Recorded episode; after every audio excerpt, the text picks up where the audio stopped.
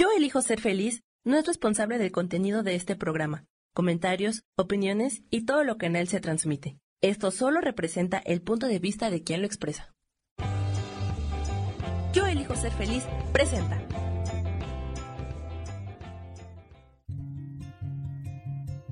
Volver a brillar, volver a sentir vitalidad. Bienvenido al programa.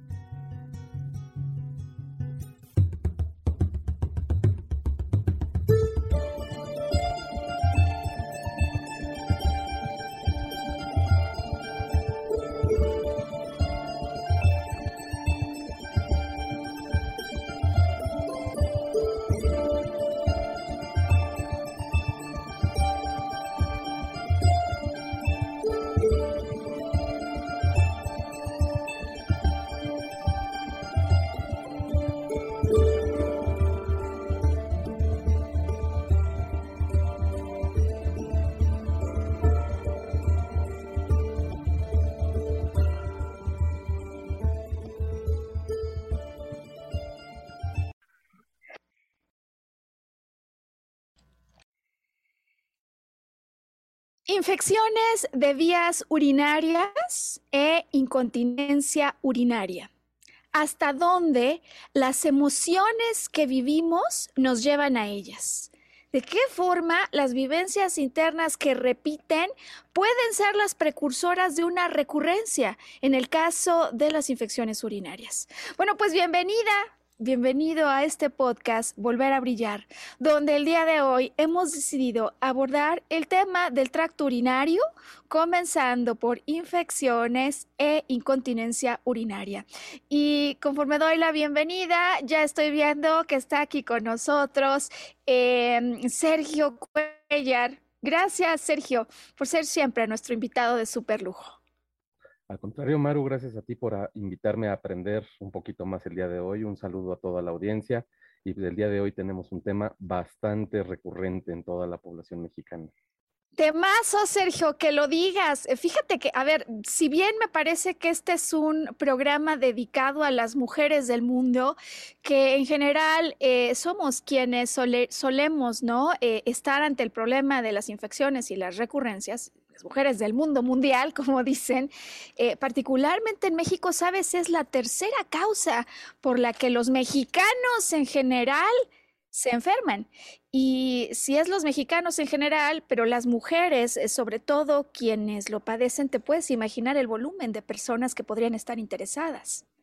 Sí, caray, o sea, si somos 120 millones de mexicanos, imagínate la cantidad de gente que pasa por esto y no lo dice.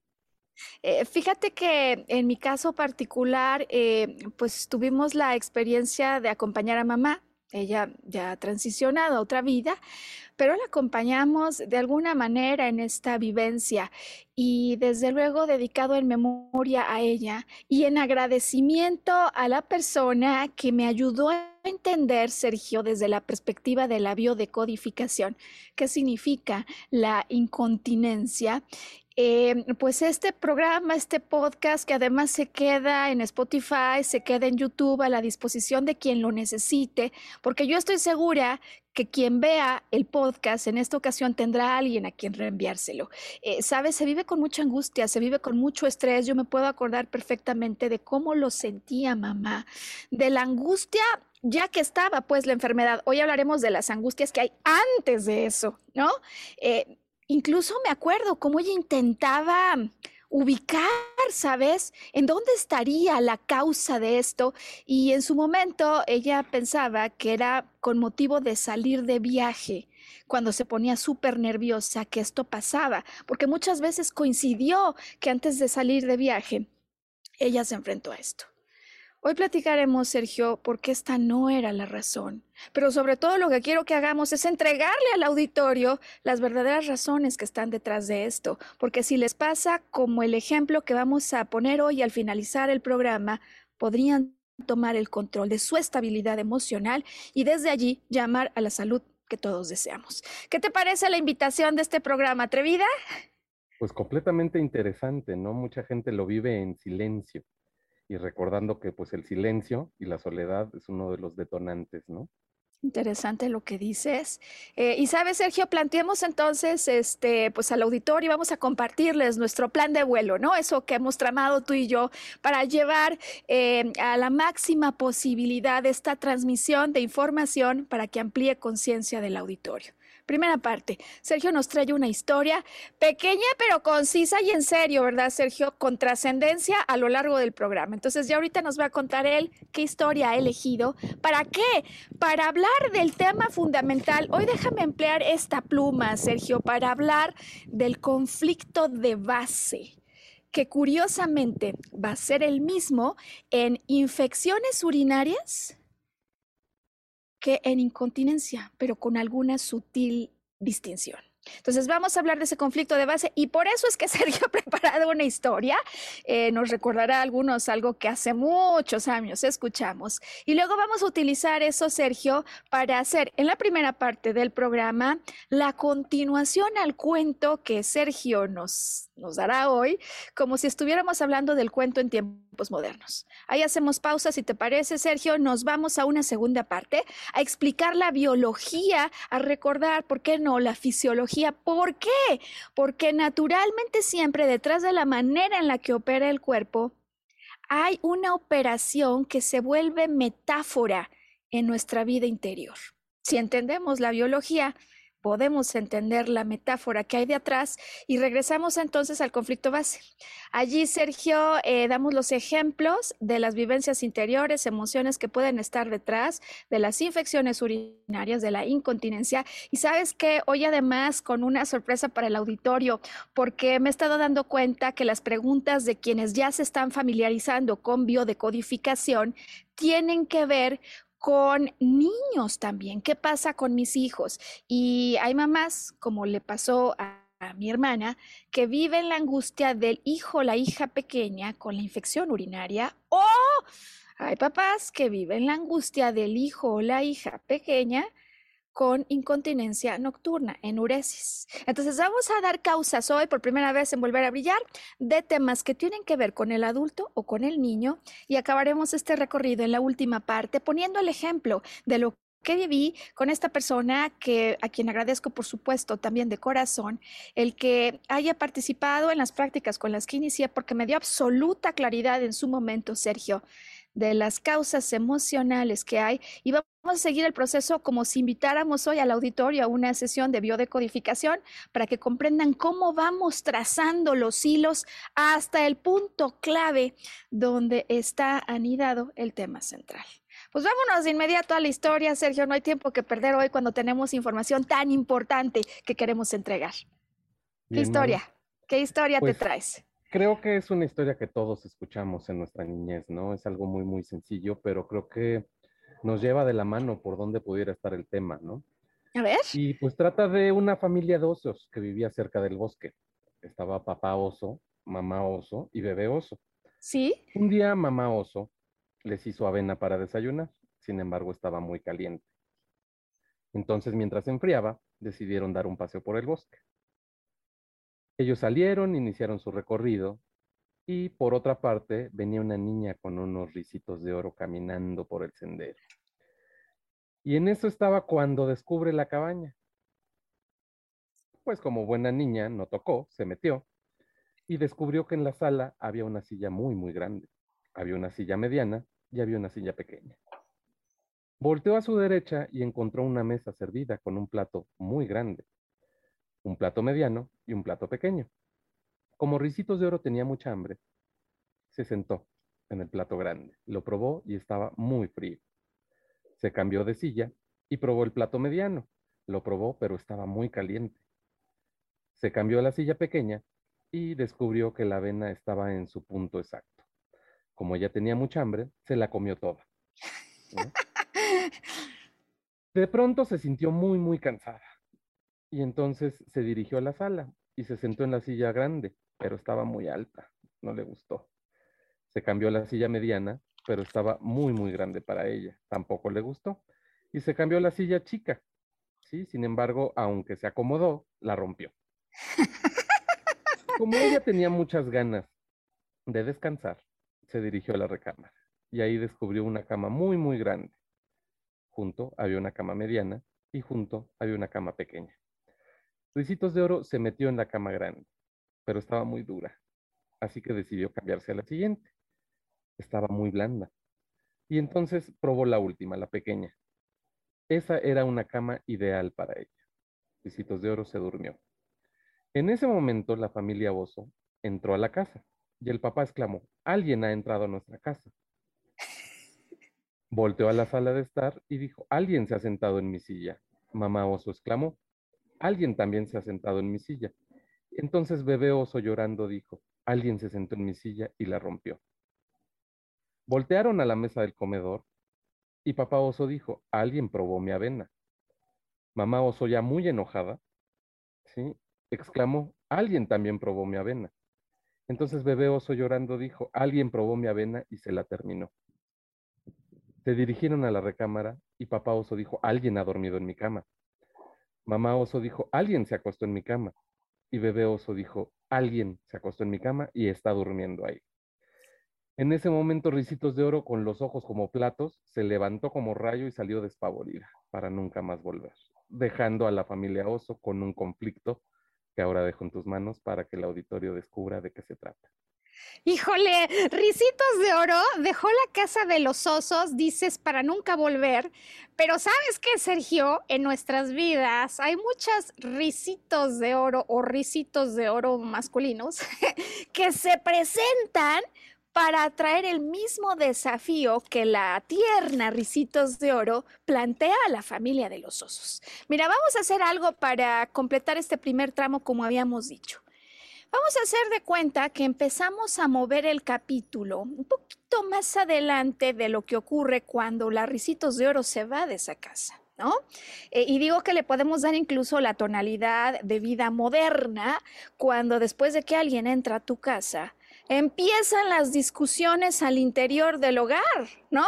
Te dije que pusiéramos un candado, pero si siempre habíamos hablado de que teníamos que cerrar la puerta con llave, es decir, me estoy imaginando una mamá osa que después del estrés de ver que alguien entró en su territorio, y no solo entró, rompió la silla, se comió su avena, y además usurpó la cama de su hijo.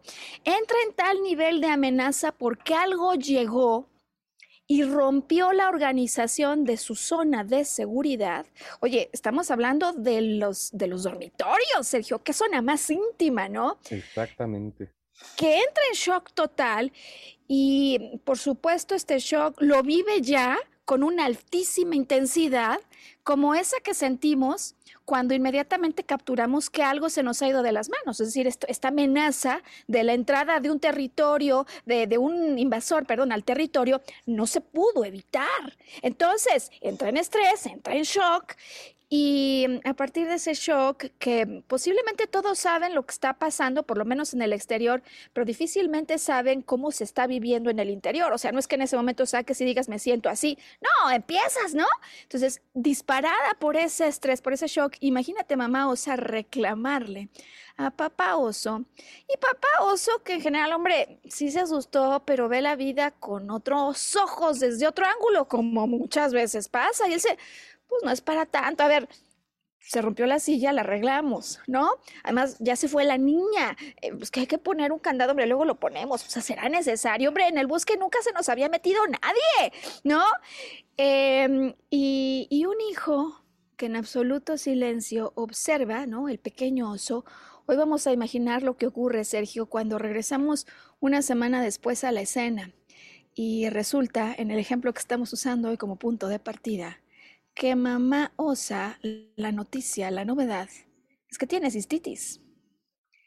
Y el pequeño osito, que vivió en soledad aquello, pero que tuvo su propia vivencia interna, ha estado mojando la cama en las noches, es decir, ha presentado la incontinencia, enuresis se llama, nocturna, que a veces tienen algunos niños.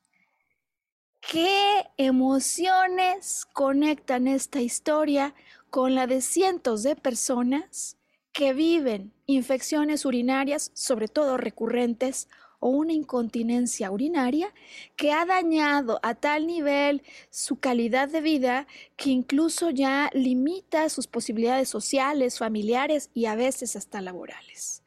Esa pregunta la vamos a responder, Sergio, cuando al regresar de la pausa vayamos al segundo tramo que habíamos planeado. Vamos a hablar de las infecciones en el tracto urinario, primero al recordar cómo funciona esta fisiología, ¿no? ¿Cuál es la misión, por cierto, de todos conocida y una de la que no estamos todos tan eh, enterados? para que hagamos con ella puente al asunto del conflicto base, la diferencia entre infecciones o incontinencia urinaria, los ejemplos típicos en el segundo tramo hoy que volver a brillar. Estamos decididos a entregarte información que te ayude a retomar el control emocional de tu vida y por lo tanto el regreso a tu salud. Por supuesto, la primera emocional para de allí llamar a la física. Em, Sam, ¿nos ayudas poniendo los datos de contacto? Queremos seguir ofreciendo esta información. Hay personas, Sergio, que se han animado a hacer una práctica de biodecodificación y a raíz de ella y la resignificación de ciertas vivencias están ya reportando eh, resultados relevantes. Hablaremos en la segunda parte del tipo de resultados que estamos observando. Hoy volver a brillar, no te despegues. Bueno, pues estamos de vuelta. Sergio nos ha traído una historia que sinceramente no podía ser mejor, Sergio. Me parece que todas las historias que hemos tenido, esta es una en la que hemos podido inmediatamente empezar como la analogía de la vivencia Vamos a la segunda parte de este podcast. Eh, ¿Te parece que hablemos del aparato urinario? Em, ¿Qué ideas, Sergio, vienen a ti? Porque nos representa mucho tu voz, la del auditorio, ¿no? Cuando escuchas aparato urinario, ¿para qué? ¿Cuál es la función eh, atrás de esto? Bueno, obviamente lo primero que nos viene a la mente es que lo que entra tiene que salir. Ok. Entonces, en nuestro cuerpo habitan eh, dos estados físicos. Sí. El sólido y el líquido. Sí obviamente, pues este, el, aparato urinario transforma aquellos líquidos que entran a nuestro cuerpo. Pero no es tan sencillo. Se dice que los riñones y el hígado son el laboratorio de nuestro cuerpo. Entonces es ahí cuando entran los riñones en una función muy, muy especial, porque pareciera que son una esponja, un filtro. Ok. Donde llega la sangre y se purifica. Excelente a muchos nos enseñaron que sale sangre limpia de un lado del corazón y por el otro lado regresa la sangre sucia, ¿no? Sí.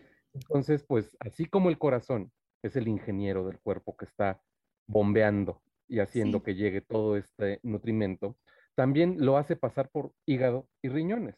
En riñones llegan los líquidos, se filtran, ¿sí? Este, eh, como buen filtro, pues a veces se acumulan ahí este, sedimentos que son los que después van a formar los cálculos, pero la función principal es quitar todas estas toxinas que llegan a través de la sangre y retenerlas y desecharlas a través de la orina.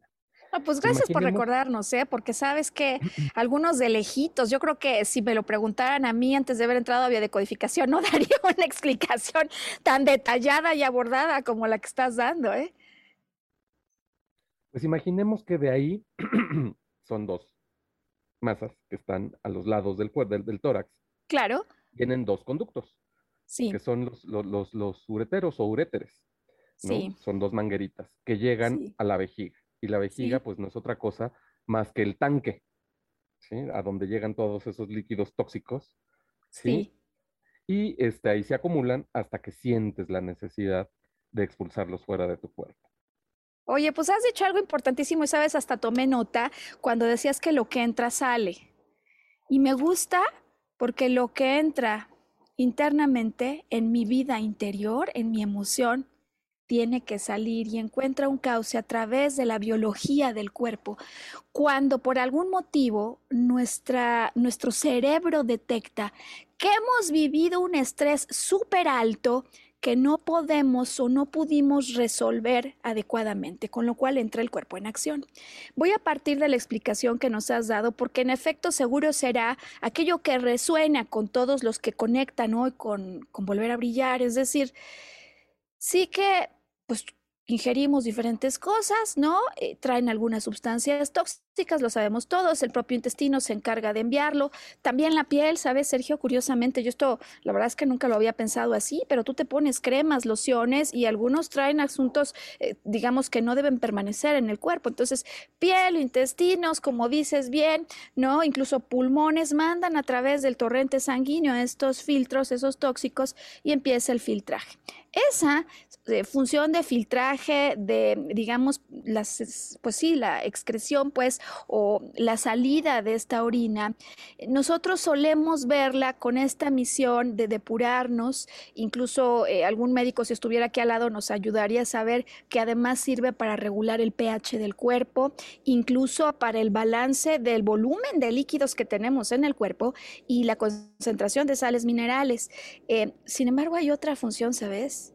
Siempre importante reconocer, de la que hoy vamos a hablar, que algunos miramos de lejos realmente sin profundizar, pero que para nosotros hoy, en este podcast en el que queremos explicar por qué es que emocionalmente se motivan reacciones que pueden dar lugar a las infecciones urinarias o a la incontinencia, tienen una metáfora, digamos, que resuena con el aparato urinario.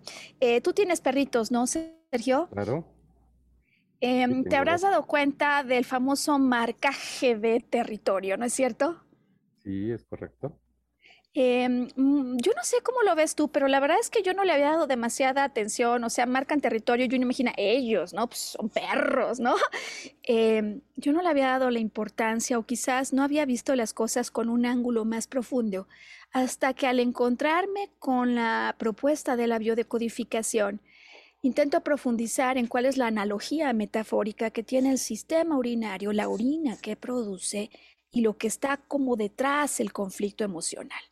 Fíjate que mm, detrás de la orina no solamente están las sustancias tóxicas, también hay hormonas, incluso feromonas. Eh, y se trata este asunto del marcaje de territorio, de un comportamiento instintivo, Sergio, de esos que tenemos, según el doctor Hammer, que es el principal proponente de todo esto, el precursor, pues con quien arranca, eh, él decía que él se daba cuenta que teníamos todos ciertos comportamientos programados que ocurren de manera inconsciente. Bueno, pues resulta que este es un comportamiento afín a mamíferos, Sergio. El marcaje de territorio, ¿no? Que puede hacer una mascota que nosotros queremos, lo vemos simpático, pero tiene mucha más profundidad que la que aparentemente esto implica o conlleva.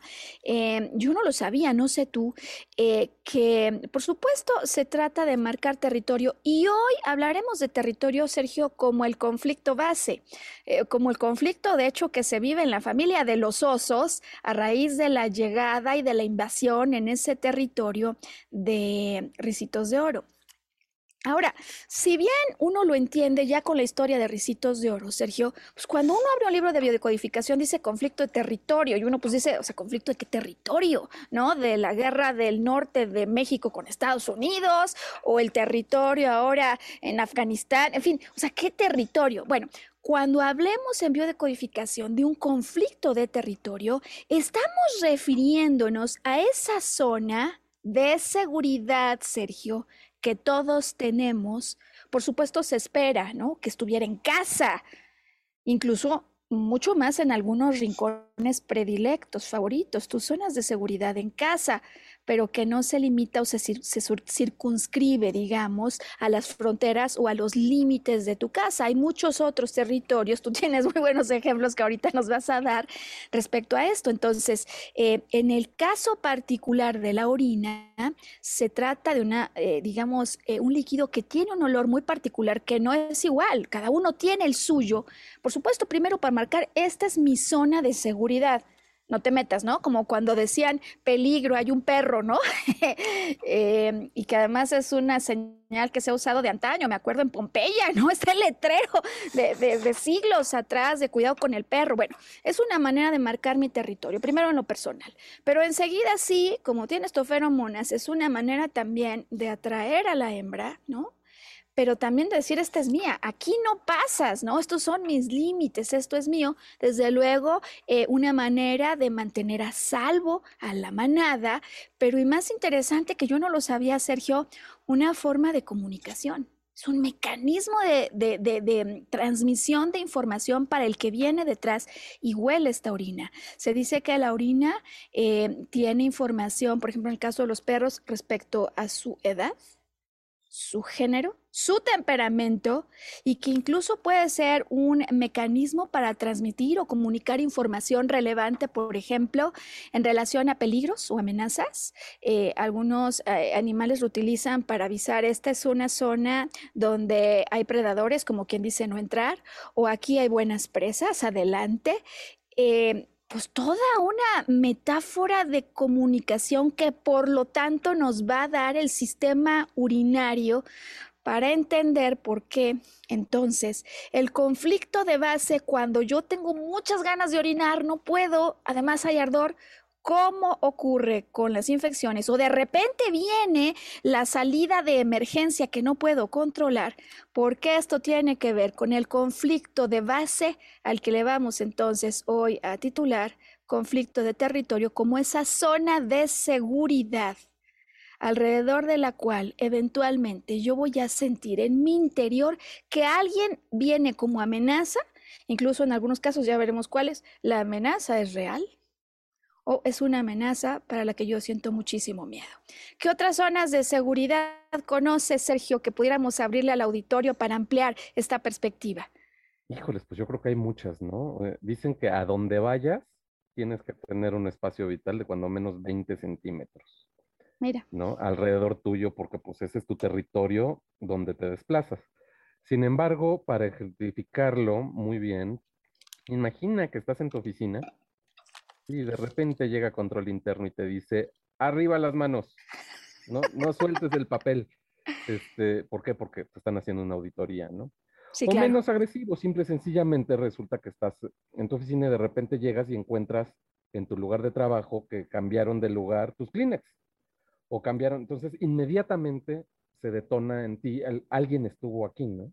Alguien entró, claro sí resulta de repente desconcertante y en algunos casos molesto, si el decir, bueno, ¿por qué se meten con mis cosas, no? Muy inconscientemente, a lo mejor no le das ese peso porque dices, bueno, ¿no? Este, Tonterías, no, pasa nada, claro. Pero, sí sientes una agresión a tu espacio. Eso, o cuando te lavan el coche y resulta que este,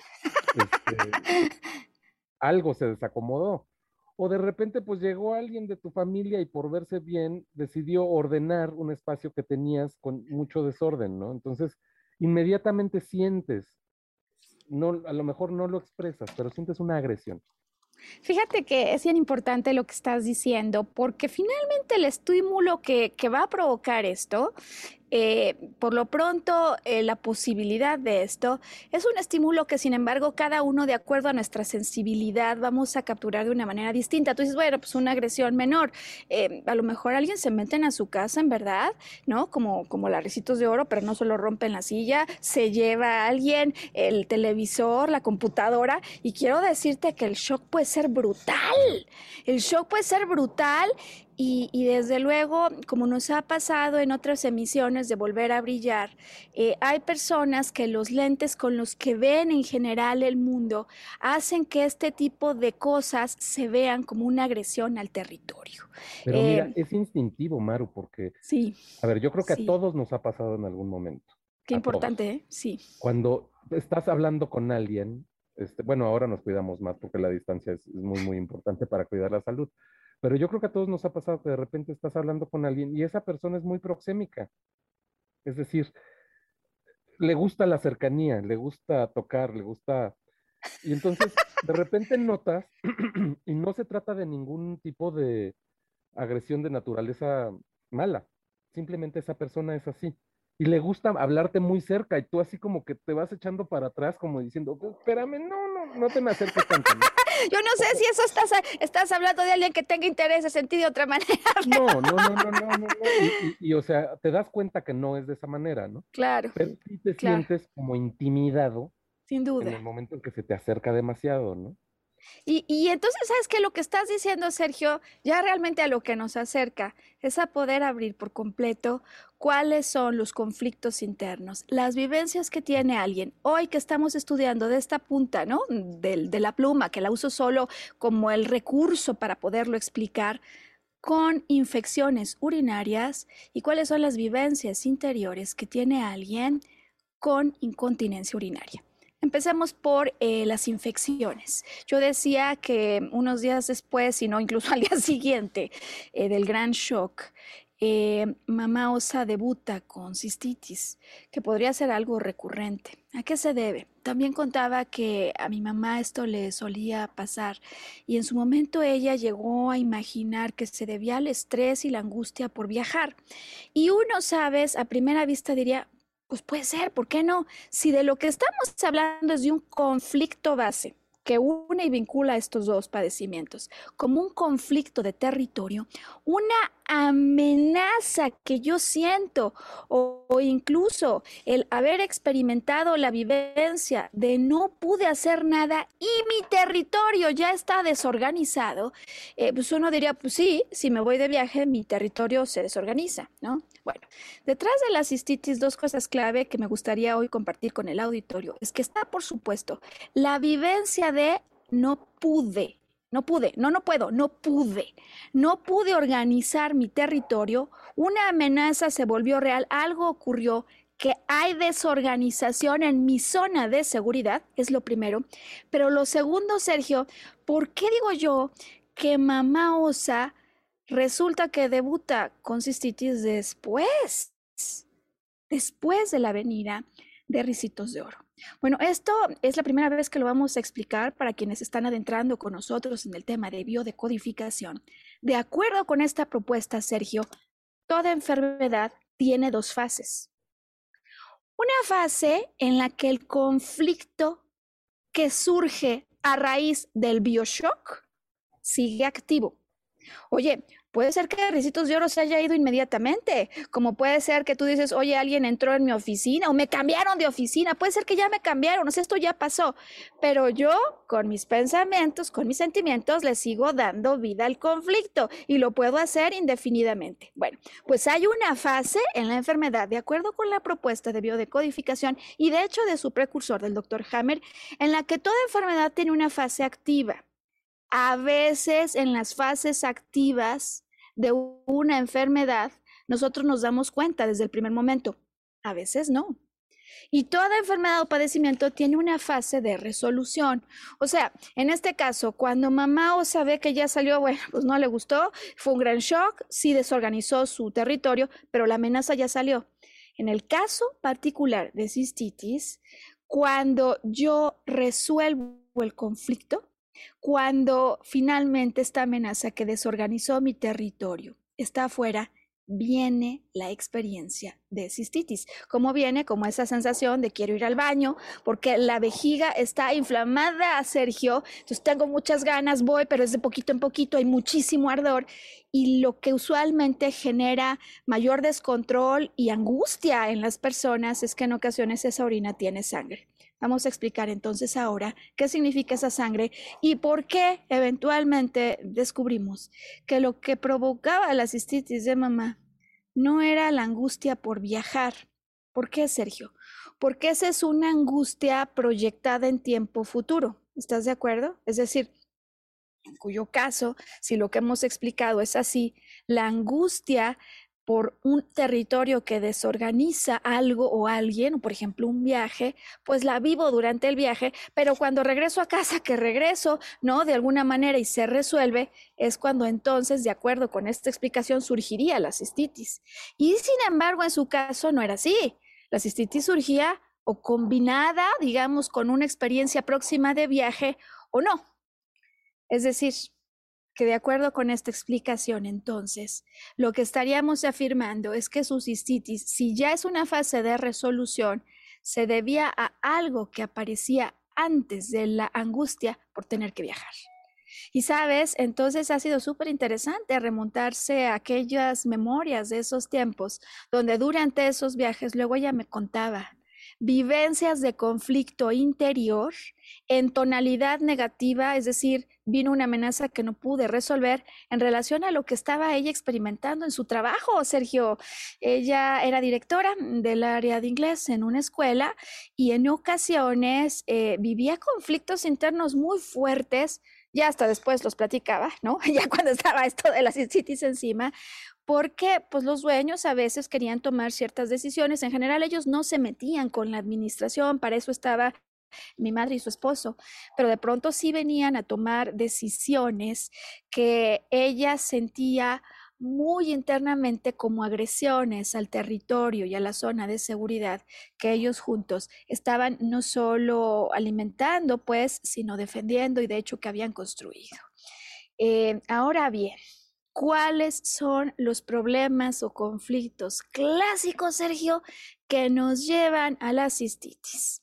Eh, ¿Cuál se te puede ocurrir que sea un clásico? Ya nos dijiste el asunto del auto, que a lo mejor algunos lo ven así como, bueno, es para tanto, pero bueno, pues hay algunos clásicos. ¿Cuál, cuál se te ocurre que puede ser uno de estos? Pues de repente el marcaje de tu jefe, ¿no? El marcaje de un este, Absolutamente. está viendo qué estás haciendo, a qué horas te paras al baño, a qué horas sales a fumar, a qué hora con quién platicas, etcétera, etcétera, ¿no? Inmediatamente te sientes así como de, bueno, ya, déjame en paz, ¿no? Y te puedes sentir poquito a poco, pero fíjate que hay experiencias como esta que estás diciendo, déjame llevarla al extremo, que es lo que normalmente esos extremos son los que provocan la respuesta emocional, el shock, eh, primero que nada. Eh, ¿Qué tal cuando llega un nuevo jefe, Sergio? ¿Te ha pasado? ¿Te pasó? Cuando llega un nuevo jefe y dice, tú que estás ahí sentado, estás muy lejos. Es más, tú que estás en tu casa, yo no, yo no puedo supervisar lo que estás haciendo. Entonces quiero que estés a partir del lunes frente a mi escritorio. Pueden ser eventos que alguien viva con una total intensidad. ¿Qué me dices de los virus en la computadora? Sergio, encima tienen el tino de llegar justo el día antes que tienes que presentar un trabajo en el que has venido trabajando horas. ¿A poco no? Bueno, ¿y qué me dices de cuando de repente llega tu agraciada suegra a tu casa? Y a lo mejor la mujer es un amor, ¿no? Pero el, el simple hecho de que alguien ajeno a tu núcleo, con el que convives todos los días, llegue a tu espacio, ¿sí? Por lo general las suegras son un poco, este, digamos, eh, entrometidas. Porque quieren, quieren el bien para su hija o su hijo, ¿no? En la familia, ¿no? Sin duda. Sin embargo, el hijo o la, el, el, nuero, bueno, más la nuera o, el yerno, sienten una invasión a su espacio, ¿no? No es, no es personal, es básicamente el, el hecho que resulta que alguien que no es de tu núcleo primario ingrese a tu espacio. Fíjate que has tocado el ejemplo que quizás nos explique de mejor manera esto, ¿no? ¿Qué vivencias puede haber adentro? Alguien entra, es como, tengo problema en reconocer mi límite, hombre, si es la mamá de mi esposo, pero ese jarrón yo lo decido, ¿no? Eh, ¿Cuáles son mis límites? ¿Por qué viene esta amenaza? Y encima, el peor asunto es que no solo es amenaza, desorganiza el territorio.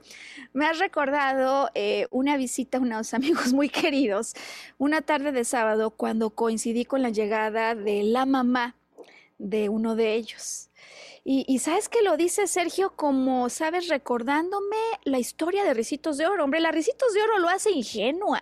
¿no? Eh, por lo pronto, en como nos has contado hoy la historia, ya veríamos si la entrevistáramos cuáles eran sus intenciones verdaderas.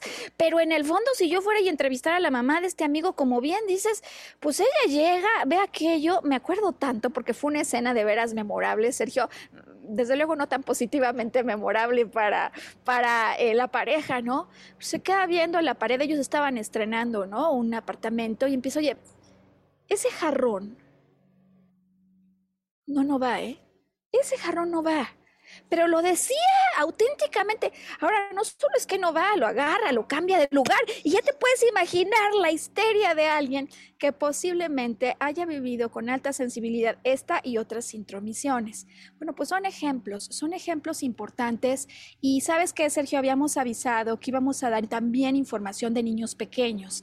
Y el ejemplo de lo que le ocurre a la hija de mi hermana, le ocurrió por lo menos hace algunos años, me parece que es un ejemplo que puede dar muchísima luz a otras personas acerca de lo que motiva esto. ¿Qué me dices de la llegada de un hermano pequeño? pues desata una serie de cosas, agresividad en el niño, cambios reacciones, de comportamiento claro, y infecciones o enuresis.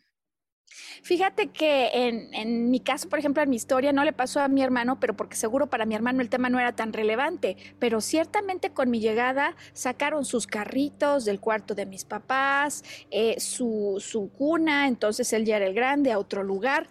Hay una total, digamos, eh, no solo amenaza, sino movilidad en lo que era el territorio y la zona de seguridad. Luego hay niños que se siguen quedando con los papás a dormir y con el bebé que acaba de llegar. Pero el hecho ante la vista del pequeño de una amenaza en el territorio puede generar un shock tal que desate infecciones urinarias. Curioso es que cuando lo estudié con mi hermana, su primera intuición fue, mm, Creo que esto, a ver si me acuerdo bien, cuando esto pasó fue cuando acababa de llegar su hermanito. Así que curioso, pero importante para investigar y como dicen, darle doble clic, Sergio, en los casos de personas que estuvieran viviendo estos temas de infecciones urinarias. Ahora bien, para cerrar el punto, ¿no? Por lo pronto este, ¿cómo se resuelve, Sergio? Eh, en todo caso, como hemos hablado de un conflicto que sigue activo, eventualmente se va a resolver. Lo que yo necesito cambiar es la percepción de conflicto. Y a este cambio de percepción le llamamos resignificación. Yo ya sé que esto está. Ahora, porque sepa que esto está, ¿se detiene o no? Pues no necesariamente, no necesariamente se detiene si yo sigo con una percepción de que esta es una amenaza total o si no le pongo una solución práctica. Alguien podría decir, mi solución práctica es ponerle límites a mi suegra cada que entre a la casa. Pues sí, Sergio, hablar con mi marido y decirle cómo me perturba. Claro que sí. Lo que pasa es que hay soluciones prácticas que van desfasando el conflicto de fondo y el conflicto de fondo es que yo tengo una hipersensibilidad ante lo que puede pasar en mi zona de seguridad en muchas ocasiones, que si bien en casa puedo poner límites, luego en un trabajo yo no los puedo poner todos, ¿estás de acuerdo? A mí me asignan un escritorio, me dan una oficina, pero llega otro director y mañana me puede mandar a la puerta de la entrada que les pasa a muchas personas. Entonces, aquí el conflicto. hace mucho. ¿Sí? Sí, este, se enojó conmigo un jefe y me mandó a una oficina junto al baño. Bueno. ¿No? Ahora, no tuviste infección, ¿no? No, me perdonó y este, dos meses después me cambió de oficina enfrente de él.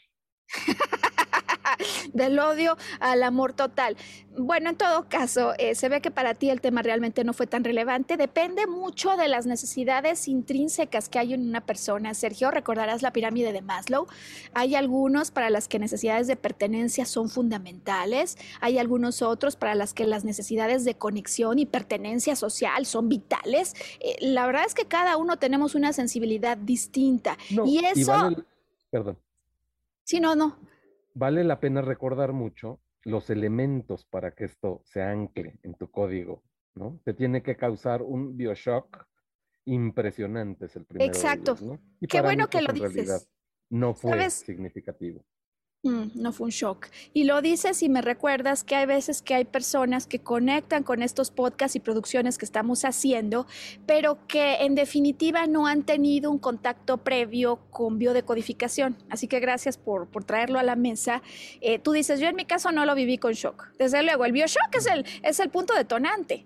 Y, es un bioshock que se produce. ¿Por qué se produce? Porque muchas personas dicen, oye, pues ese shock parece que se produce casi sin que yo haya pensado. Eh, mi respuesta es sí, mis observaciones me dejan saber, Sergio, que tenemos ciertos patrones, imagínate como si fuesen hologramas que entran en automático en nuestra programación. ¿Para qué? Para poder detonar respuestas en automático que no requieran 50 razonamientos, ¿no? Si en el pasado a mí, o checa esto, a mis antepasados, esto les provocó un problema, yo podría ser mucho más sensible a este tipo de amenazas, que al final se vuelven, en mi experiencia, parte de la propia misión del alma, lo que el alma quiere venir a enfrentar para resolver de otra manera. Eh, y bueno, pues vamos a hacer aquí, ¿te parece, Sergio, la segunda pausa de la producción para pedirle a Sam que ponga en pantalla nuestros datos de contacto. Estamos ofreciendo, por supuesto, sesiones de biodecodificación. Si tú las requieres en conjunto con resignificación, eh, lo hacemos completo para que tengas la oportunidad de mirar con otros ojos estas vivencias, encontrar las causas raíz que están haciendo que brinques con tal nivel de amenaza para que puedas controlar, en el caso de la cistitis, Sergio, las recurrencias. Las recurrencias porque muchas mujeres eh, lo que ocurre es que tienen una, luego van a otra y luego van a otra. Si hay recurrencias afuera, hay recurrencias en la vivencia interna. Y cierro el tema ya para ir a la pausa, solo explicando, Sergio, qué significa la sangre. La sangre que algunas mujeres encuentran en la orina, que definitivamente les aterra. A mi mamá en particular, me acuerdo, la verdad es que la ponía súper nerviosa. Eh, recordarás del programa de hipertensión que hablamos del corazón, gran hogar, que se conecta con venas y arterias como los lazos de sangre, lazos familiares. Finalmente la sangre tiene una connotación simbólica de familia. Aquel que al orinar está dejando afuera sangre, eh, lo que está expresando metafóricamente esta manifestación, Sergio, es que esta persona definitivamente quiere dejar afuera, afuera del clan, algún familiar, que sea, digamos, en la familia propia o extendida, eh, fuera porque justamente fue el enemigo que entró al territorio. ¿Te hace sentido esto? Completamente. Completamente. Creo que es el cuerpo habla, ¿no? Lo que la boca no puede expresar. El cuerpo habla lo que la boca no puede expresar eh, y queremos aprender a escuchar al cuerpo para reconocer en sus señales no solo lo que la boca no expresó, sino lo que la psique de alguna manera captura para cambiar esas perspectivas que nos llevan entonces a estados de alto estrés e inestabilidad que por lo tanto el cerebro dice aquí yo entro a ayudar. Vamos a la pausa, Sergio, que no puedo esperar ya más. Al momento de abrir el tema de incontinencia, enuresis en niños, ¿cómo conecta con este conflicto de base y cómo es diferente hoy volver a brillar? Bueno, pues estamos ya en la tercera parte de esta entrega, de este podcast. Sergio, yo no sé tuyo, la verdad es que lo he venido disfrutando muchísimo, ¿no? Como hemos venido eh, pues conectando todos estos elementos, pero sobre todo, sabes, lo que disfruto es poder entregar a las personas información que amplifique sus perspectivas y que les pueda ayudar a dar con la causa raíz de eso que está provocando, desde luego, angustia, pero sobre todo padecimientos físicos. Por porque si agregamos la perspectiva emocional, honramos el carácter integral del ser humano. Vamos con incontinencia urinaria. Sergio, te acordarás que dijimos que el conflicto de base es un conflicto de territorio. Eh, fíjate que quiero ponerlo así, exponerlo de esta manera, incluso para que suene lógico y que a la luz de la historia de Ricitos de Oro, para todo el mundo esto sea una cuestión muy fácil de recordar y de explicar. Cuando dijimos que hay un conflicto de territorio, lo sabemos porque está asociado un problema con la orina. Problema que se va a polos extremos en las infecciones urinarias o a la incontinencia. En las infecciones quiero pero no puedo, no puedo. Claro, no puedo marcar el territorio. En el caso de la incontinencia, Sergio, la metáfora se va al otro extremo, es decir, es que aunque no quiera, involuntariamente parece como si estuviera perdiendo el control del músculo de la vejiga, de los esfínter, que hacen que esta orina me sorprenda, pero a mí, es decir, es un marcaje de territorio inminente que no puede aguardar a que yo vaya al baño. Eh, no quiero, pero puedo. Exactamente. ¿No? Es no quiero, pero aquí alguien decide por mí. Este es inconsciente, aparentemente.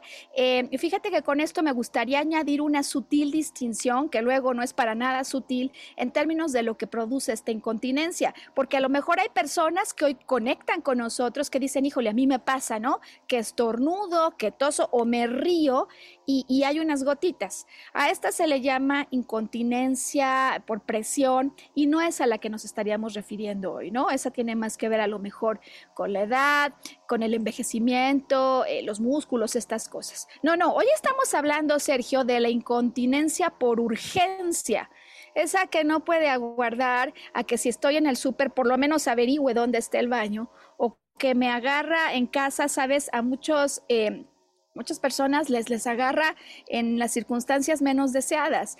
Eh, ¿Y qué es el ejemplo de la persona con la que trabajé y sobre la que vamos a concluir hoy, hoy el podcast? ¿Por qué? ¿Qué pasa? Que tengo que marcar mi territorio inminente e inmediatamente. Así como aquí, Sergio, algo ya pasó y es la, el shock de no lo pude controlar, aquí en la incontinencia hay el miedo hay un miedo súper intenso de que esto que parece amenazar la organización de mi territorio en el caso de las mujeres o mi territorio en el caso de los hombres, en definitiva se convierta en algo muy real.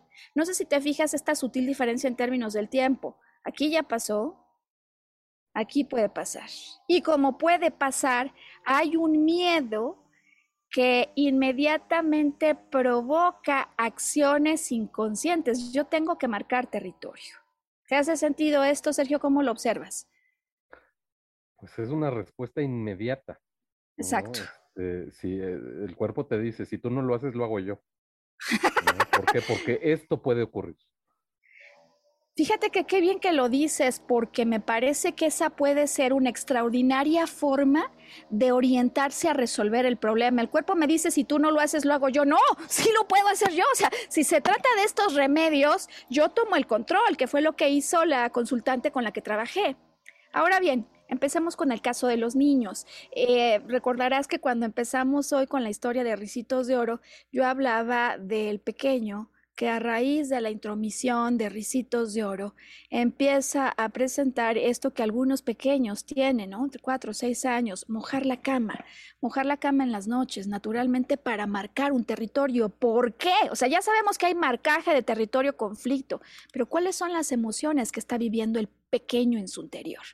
Bueno, pues lo que se ha encontrado es que cuando esto se presenta, Sergio, en un pequeño, usualmente hay la figura de un padre ausente. Y me dirás, no, Maru, pues como padre ausente, si en la historia de Ricitos de Oro, ahí estaba el papá.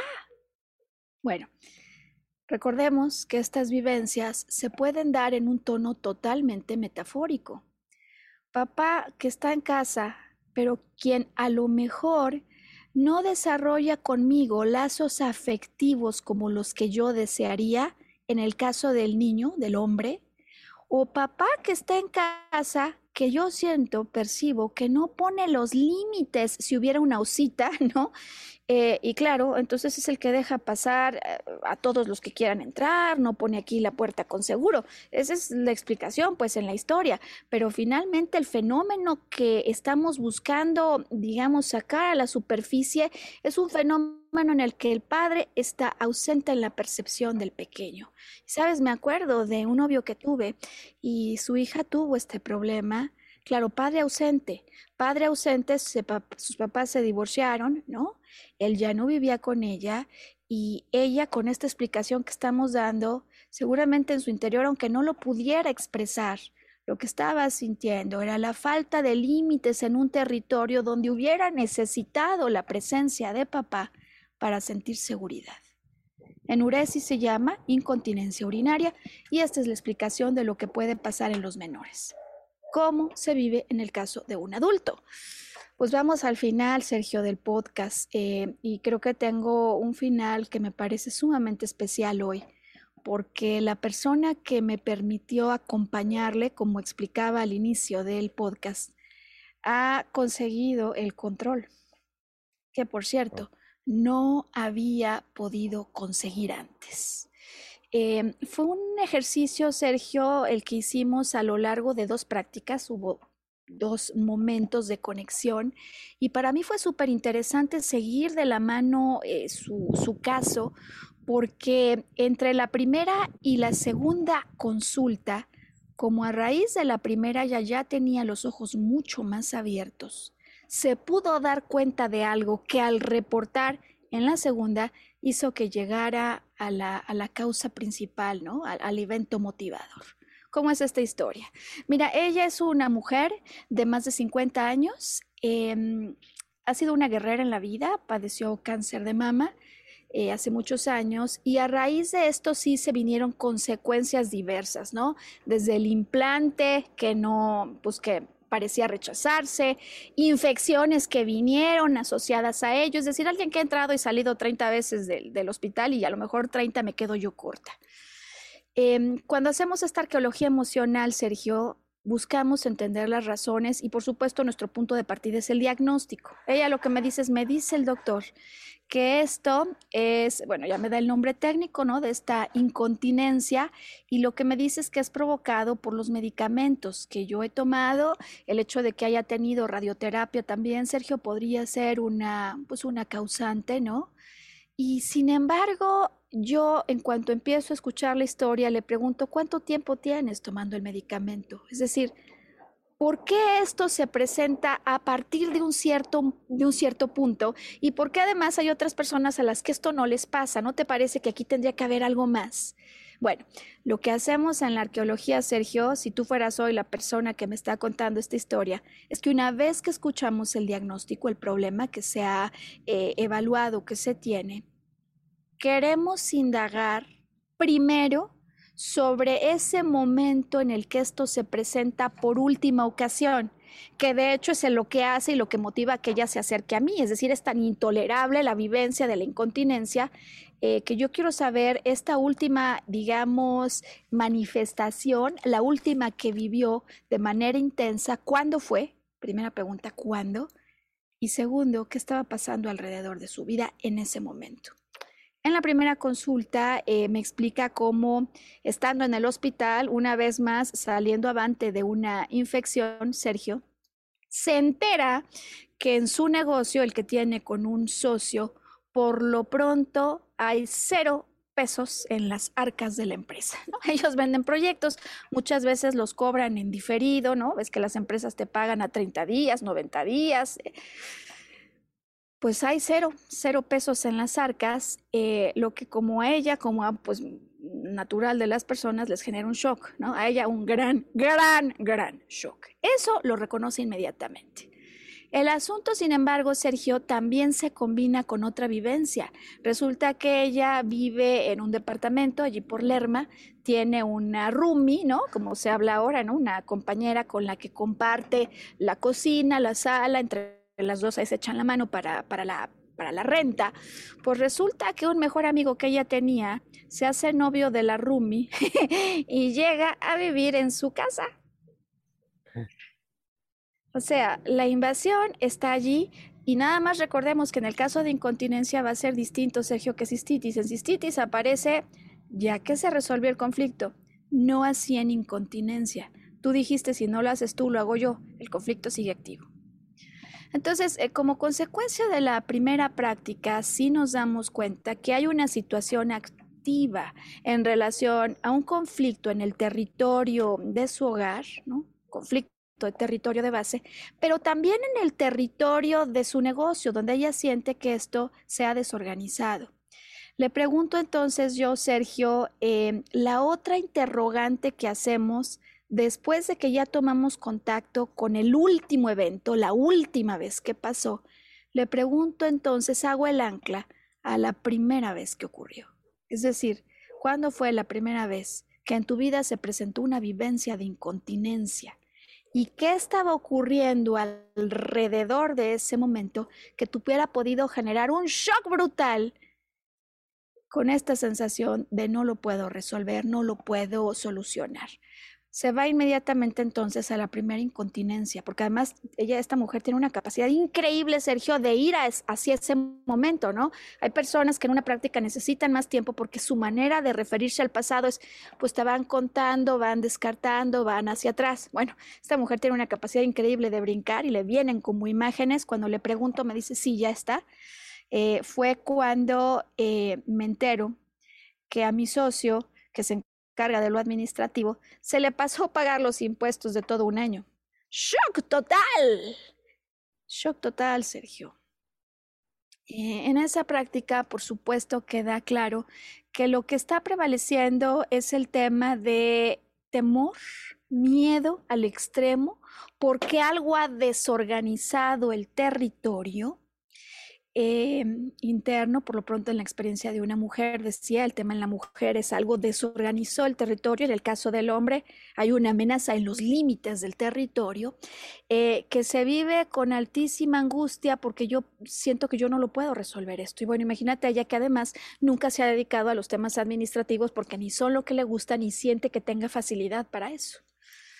Finalmente, en esa práctica sí llegamos al evento inicial, al que programa por primera vez una respuesta que después se vuelve como un patrón no consciente a los temas de marcaje de territorio. Me pareció impresionante, Sergio, yo me quedé impactada cuando eventualmente se acuerda de algo que ya no recordaba. O sea, de pronto viene ella una memoria y me dice, me estoy acordando. Me estoy acordando de cuando yo era pequeña y estoy en casa de unos vecinos y el vecino en la cama quiere tocarme, Sergio, partes íntimas. Y yo inmediatamente me orino. Ahí está la programación.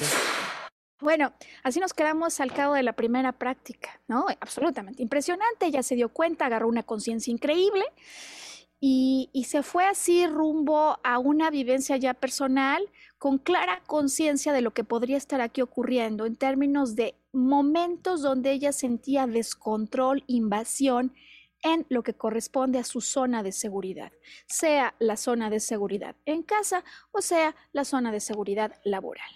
Vamos a la segunda práctica. Desde luego arranca ella súper emocionada, Sergio, para platicarme cómo le está ayudando esto. Y me dice, por lo pronto la urgencia ya la conseguí evitar. Pero en esa práctica me dice, sin embargo, todavía la necesidad de evacuar así como en emergencia, la estoy sintiendo. Llego, pero la estoy sintiendo. Y entonces con estos ojos y esta conciencia amplificada le pido que le ponga ahora sí como un lente de aumento a lo que ocurrió alrededor de ese instante o de ese momento de emergencia se acuerda perfecto, eh, y me dice, pues ocurrió que me enfermé de COVID y no podía entregar un proyecto. Me entró estrés del proyecto y entonces alguien diría, pues ahí está, ahí está ya el asunto, el estrés, como en el caso de mi mamá cuando decía, pues ahí está el estrés por viajar. No, hay una profundidad todavía mayor. Cuando me empieza a platicar lo que le da estrés, le vuelvo a preguntar la palabra Sergio, que en términos de biodecodificación resuelve el acertijo. ¿Por qué? ¿Por qué entras en estrés? Te puedes dar cuenta de cuál es la razón por la que no entregar un proyecto generaría estrés para que ella, ella llegue finalmente a la respuesta, digamos, eh, central, al, al detonador más importante, fundamental. Me dice, pues porque no me van a pagar. Y si te das, Sergio, cuenta, regresamos al asunto del dinero. El dinero líquido que me sirve para cerrar entonces esta explicación al compartir que además, pues la orina, al ser un líquido, puede ser una extraordinaria metáfora de los problemas de liquidez que vivimos con miedo y sobre todo, Sergio, de emociones, porque los líquidos representan emociones que llevan muchísimo tiempo allí almacenados, por lo pronto así los tenemos en nuestro interior para los que tarde o temprano llega el momento de poderse soltar. ¿Cuál es esta vivencia que ella tenía años viviendo? La vivencia de nunca tengo lo suficiente. Curioso fue Sergio que en su expresión, en su explicación me dijera, Mauro, es como si vengo nadando en una alberca, ¿te fijas? Nadando en una alberca llena de emoción y cuando creo que ya voy a tocar la orilla, algo pasa que me la aleja, me la aleja, me la aleja. Esa es su vivencia interna. Eh, estoy adentro de una emoción que además ya está tan almacenada en mi vejiga que la tengo que soltar, quiera o no quiera, cuando vienen amenazas repetidas. Y por lo tanto, la conclusión y la moraleja de hoy, Sergio, para aquellos que están en el tema de incontinencia, ¿cuáles son esas emociones? que siguen repitiendo y que si recurren, así como la cistitis, es porque vienen a invitarme a descubrir vivencias internas que debo transformar, porque si las transformo, evoluciono, no solo me libero de estrés, sino que puedo tener una perspectiva más amorosa conmigo y todo lo que me está ocurriendo. ¿Qué piensas de todo esto que hemos hoy platicado? Pues que hace todo el sentido, o sea, cuando descubres en realidad el código, como ahora que nos estás platicando, y yo creo que a todos nos ha pasado a lo largo de esta serie de programas, es empiezas a conectar el rompecabezas y es cuando te quedas pensando, empiezas a hacer tu recorrido interno, ¿no? Y fíjate que dices algo que además también eh, hoy por primera vez diremos, y es que los problemas de la incontinencia urinaria, pues desde luego los viven de manera más álgida aquellos que tienen esto, los problemas de cistitis. Sin embargo, Sergio, representan emociones por las que todos en mayor o menor medida pasamos, atravesamos, ¿no? ¿Cuál es tu favorita? Es decir, ¿cuál es tu emoción que generalmente lleva ciertos temas? Ya sabemos que en tu caso son las digestivas, pero hay personas que posiblemente todavía no lo hayan descubierto. Y queremos entonces invitarles a través de los datos de contacto que Sam mostrará para finalizar el podcast, pues invitarles a que si tienen algún padecimiento, enfermedad, enorme preocupación que genera enorme estrés, ¿no? El estrés además adicional al estrés que originó esto, em, pues que se animen, Sergio, a darle una oportunidad a la biodecodificación. La semana pasada tuve el contacto de una persona que me explicó que en su caso, la sesión que hicimos en biodecodificación y además rezar, ¿no? Porque para ella eso era un mecanismo muy importante, le llevó al resultado de la remisión de cáncer de mama. Em, ¿Es la biodecodificación? ¿Es el biodecodificador? No, es la persona. Es la persona que quiere tomar en sus manos el destino, por lo pronto emocional de su vida. Queremos invitarte a que tomes en tus manos tu, destino emocional, ahí estarán los datos de contacto. Y Sergio, seguiremos, ¿no? En esta serie que la verdad es que ha resultado apasionante, eh, feliz de tenerte a nuestro lado, para que la próxima semana vengamos con nueva información de otro padecimiento eh, que puede ser el que te está generando eh, angustia y robando el sueño. Eh, porque queremos que todos vuelvan a brillar en vitalidad, en felicidad. Y desde luego queremos que elijan volver a conectar para que sigan expandiendo estos puntos de vista que nos hacen desde luego mejores a todos. Sergio Cuellar, gracias por acompañar, asistir a las producciones de Volver a Brillar. A ti, Maru, muchas gracias. Un saludo a todos y nos vemos en la próxima. Nos vemos en la siguiente. Hasta entonces.